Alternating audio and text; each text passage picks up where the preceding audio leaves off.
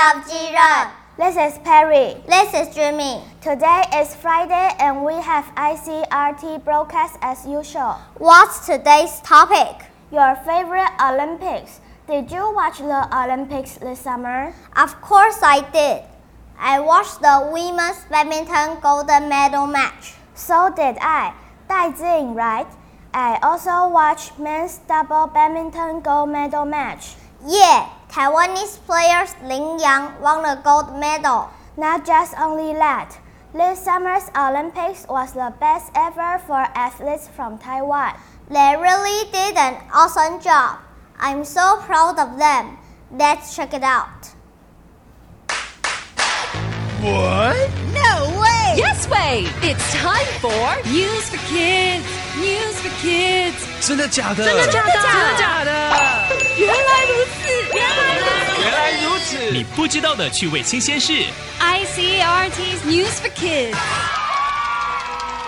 Hey, did any of you watch the Olympics this summer?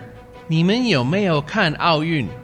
The Olympics has many different events, and many of the world's most amazing athletes go to compete for medals. 世界上最强的运动员 都想参加奥运比赛，争取奖牌。People that win events get gold medals. People that come second get silver medals. And people that come third get bronze medals. 第一名会得到金牌，第二名银牌，第三名铜牌。And guess what?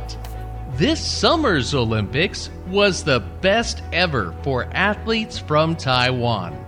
本届奥运是台湾得到最多奖牌的一次。They won two gold medals, four silver medals, and six bronze medals. 我们荣获两面金牌、四面银牌，还有六面铜牌。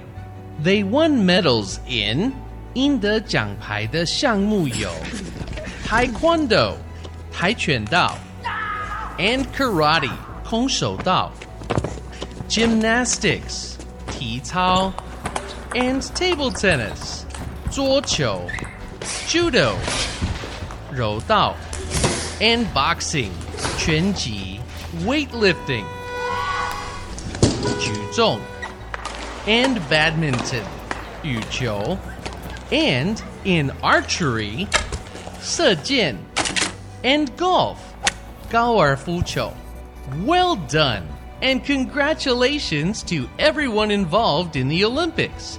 I already can't wait until the next Olympics in Paris in 2024. 我已经等不及想看2024年巴西奥运了。